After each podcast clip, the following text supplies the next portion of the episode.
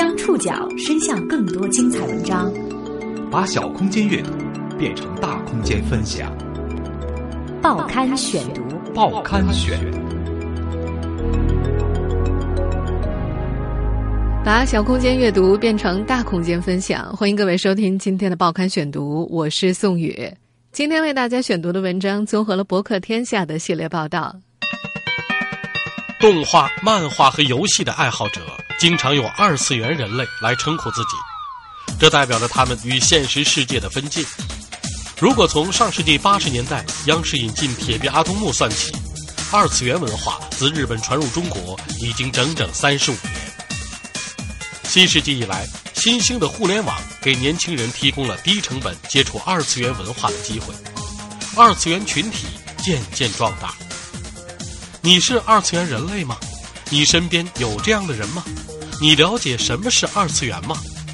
报刊选读今天为您讲述二次元那些事。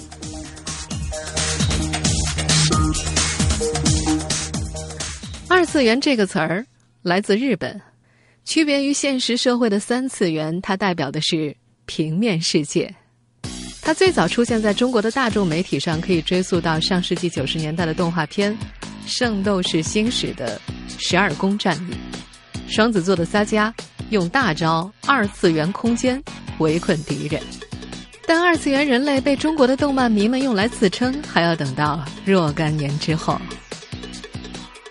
尽管许多媒体报道甚至社会学研究都喜欢使用八零后、九零后的代际划分，但是二次元人类也许是一个更为合适的标签。在同时代人中间，二次元人类和三次元人类的区别很大，他们有着独特的街头暗号。二次元人类中正当年的是八零后和九零后，他们中间也有七零后和零零后，前者的人数很难大幅度增加，而后者仍然在快速增长之中。二零一五年，随着九零后中最小的人也满十六岁，步入法定的劳动力年龄，二次元文化昔日另类、异端和小众的形象正在逐渐改变。一些二次元产品逐渐进入电影院线，并且获利颇丰，可能是这个趋势的最好证明。愚蠢的地球人，竟敢挑战我鸟不拉屎大王！原来鸟不拉屎翻译过来就是鸟不拉屎啊！这名字也太奇葩了！吐槽能量攻击！来我们现在听到的这个片段出自《十万个冷笑话大电影》。这部二次元电影票房过亿，远远把一些不新鲜的明星片拉在后面。和过去若干年一样，黄金时间禁止播放境外动画令仍然在生效。但是，二次元人类们观看境外动画片的途径显然不止电视这一种。不过，二零零六年和二零零七年，放学后到晚饭前的外国动画片禁令，让人们迁怒于国产动画里的部分工作人员，比如出生于一九六零年为蓝猫配音的演员葛平。嗨，小朋友们，大家好！还记得我是谁吗？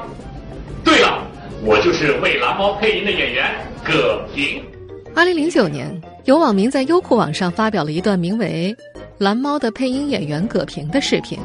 一开始并没有起到很大的反响，只是在蓝猫迷圈子当中流传。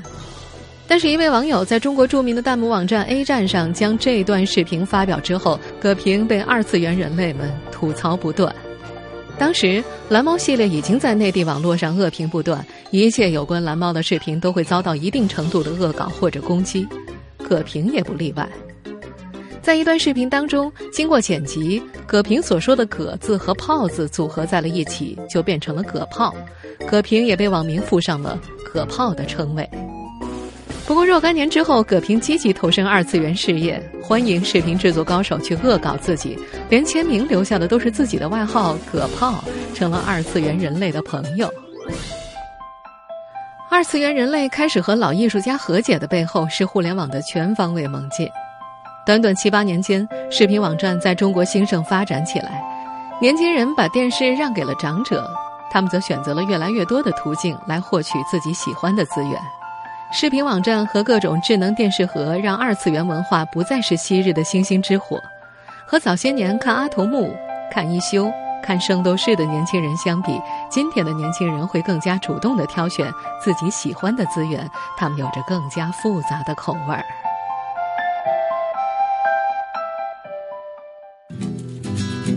日本动漫以及它衍生出的二次元文化，早在上世纪八十年代就开始进入中国人的生活。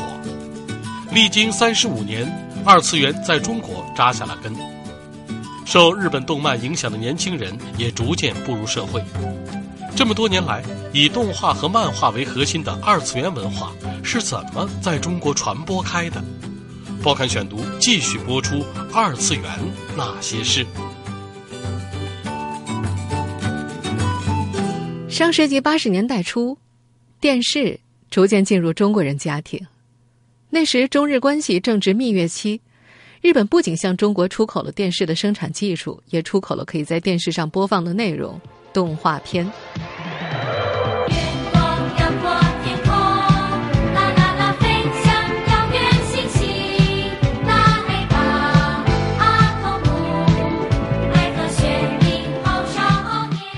早被引进中国的日本动画片之一是日本漫画之神手冢治虫所操刀的《铁臂阿童木》，以捆绑播出卡西欧广告为交换，中央电视台免费得到了这部动画片的播放权，从1980年起播出。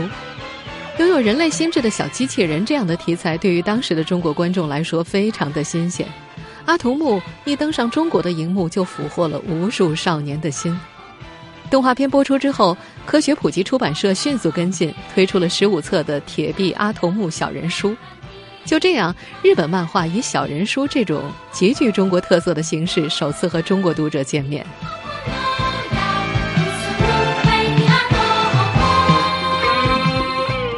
在日本，一般是先有漫画，再改编为动画；但是在中国，往往变成先引进动画，出版商再跟风出漫画。这也与中日两国对二次元文化的缩写字母顺序形成了有趣的对照。在中国，二次元文化的缩写是 A C G，分别对应动画、漫画、游戏；而在日本，缩写为 M A G，对应的则是漫画、动画、游戏。自从《铁臂阿童木》之后，更多的外国动画片纷纷进入中国市场，有《巴巴爸爸》。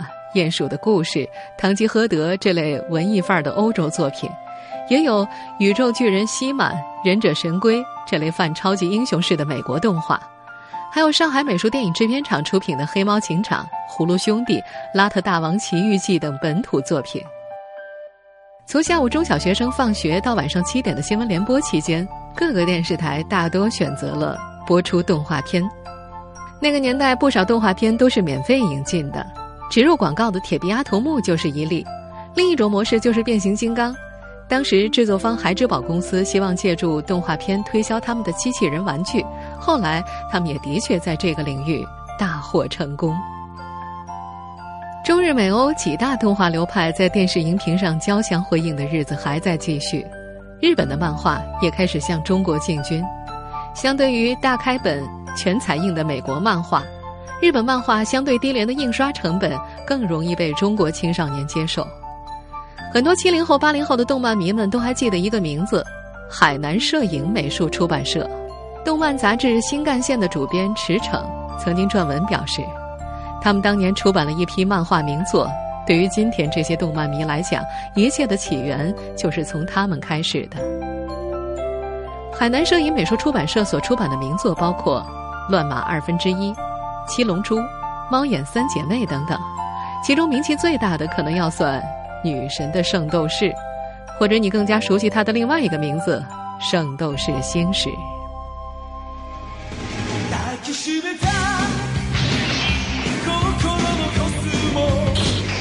上世纪九十年代，《圣斗士星矢》由沈阳电视台和广州电视传播中心联合译制，随后。国内各地方电视台热播，风靡一时。无论是不是二次元人类，这部动画是一代人的共同记忆。报刊选读继续播出《二次元那些事》。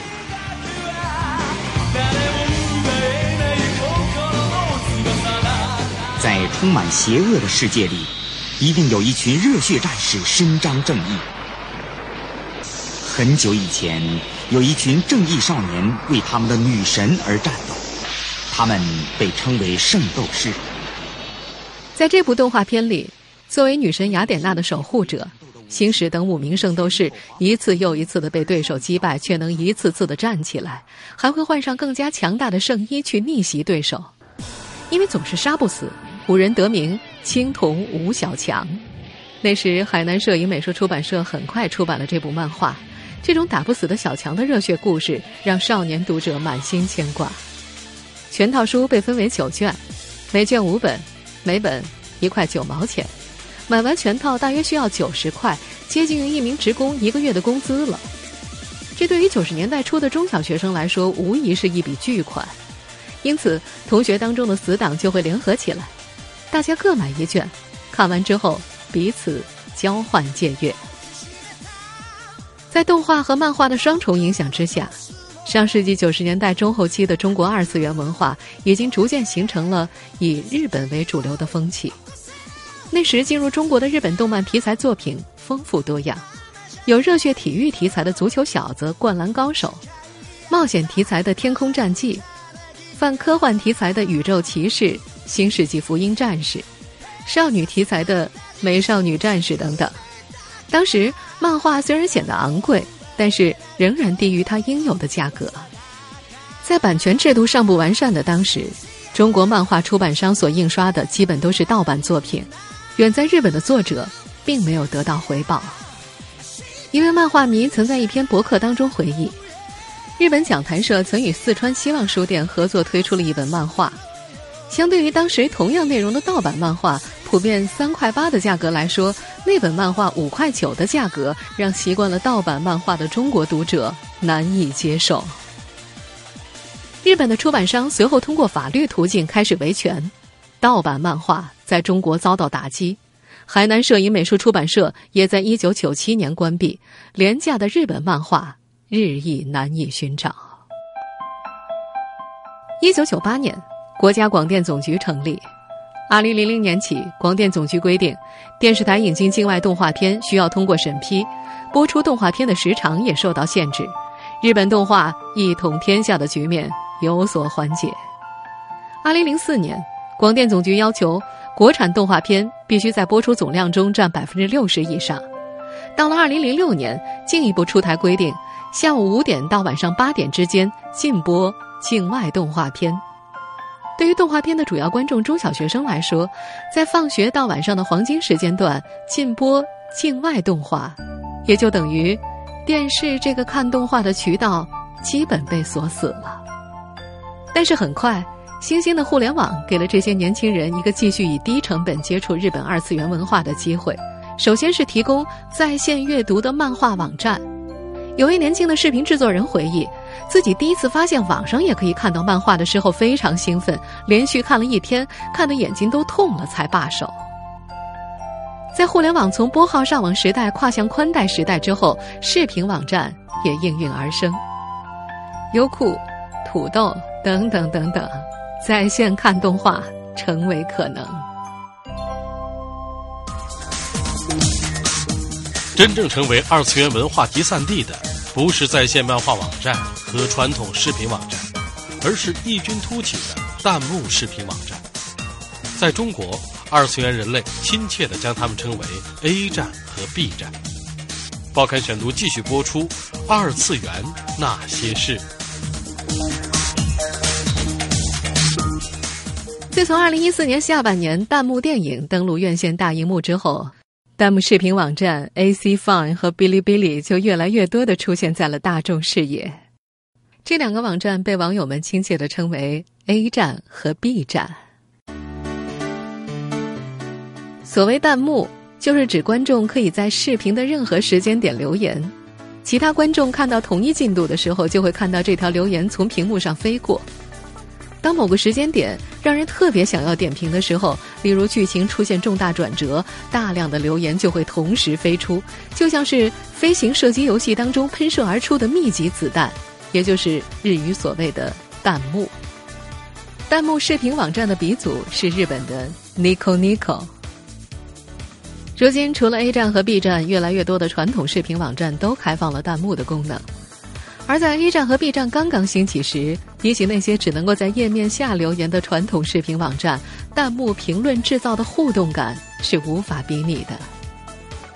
知乎用户白秘书在问题“为什么有人喜欢看弹幕”下面留言说：“实现了虚拟的实时围观，观众能够强烈的感受到自己融入一个志趣相投的群体中，并且通过弹幕达成与他人精神的节点连接。”个体就在这种连接中融入到一个兴趣团体中，获得被理解、被发现的满足感。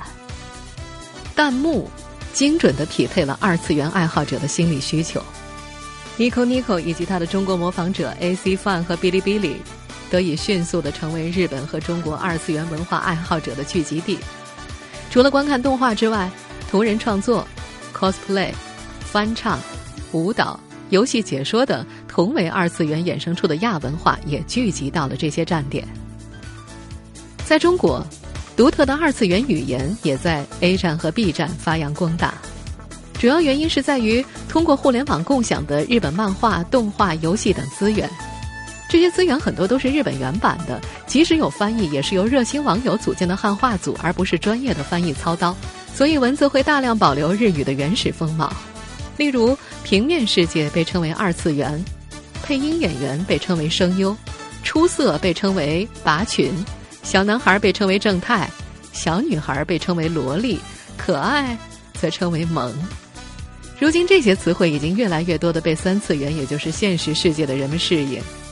同时，发源于本土文化的网络新鲜热词也有不少是发源于弹幕视频网站的。比如曾经登上各大官方媒体的《给力》和《坑爹》，就源自中国传媒大学几位学生为日本动画搞笑漫画《日和》所录制的中文配音。二次元世界的年轻人当然不会只活在二次元，他们中越来越多的年轻人穿过次元墙，在二次元和三次元的现实世界之间做买卖。他们的有些作品已经在现实世界里赚得。盆满钵满。报刊选读继续播出二次元那些事。大多数二次元人类都有过和家庭的斗争史。韩武是在父母开的书店里长大的，是那种一伸手就能摸到童话大王的环境。很小的时候，他就用简陋的草稿纸和中华铅笔临摹《灌篮高手》和《七龙珠》。报了美术班，却因为父母觉得没用，再没上成。最终因为工作好找，他开始学习软件，学习编程，走上了家人喜欢的正道。在国内，漫画杂志比其他平面媒体死的要更早一些，这把漫画家们生生的逼上了互联网。二零零六年正值国产漫画的低谷期，有十多家漫画类杂志停刊，许多漫画作者因此遭遇无处投稿的尴尬。也就是在这一年，圈内最早的原创漫画平台“有妖气”成立。韩武试着把第一部作品《囧玉漂白研究会》发在了上面，因为是日本漫画死神的同人作品，受到了很多原创爱好者的追捧。同人作品就是在原作的基础上进行二次创作。韩武这个自称又猥琐又单纯的大叔型少年。四年十个月前开始在网上连载《十万个冷笑话》的漫画，两年八个月前，这部原创漫画被翻拍成了动漫，累计播放超过十五亿次。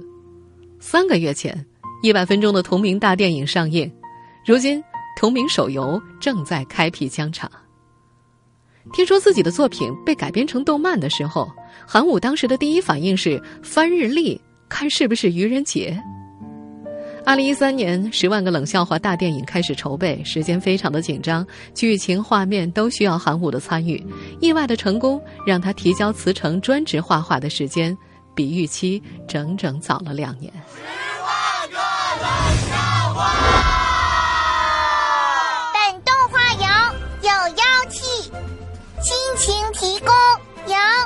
二零一四年，韩武的这部《十万个冷笑话》大电影就创造了一点二亿元的成绩，是新年档非常出众的票房黑马。事情的经过就是这样。成功的二次元人类一定是起家于二次元，最终在现实世界中赚得盆满钵满。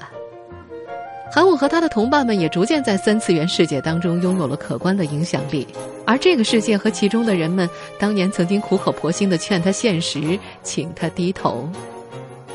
在《十万个冷笑话》第一季上映后的某一天里，韩武的搭档《十万个冷笑话》大电影的导演卢恒宇突然接到了妈妈的电话，告诉他一位朋友正在上大学的女儿听说卢恒宇是《十万个冷笑话》的导演之后特别兴奋。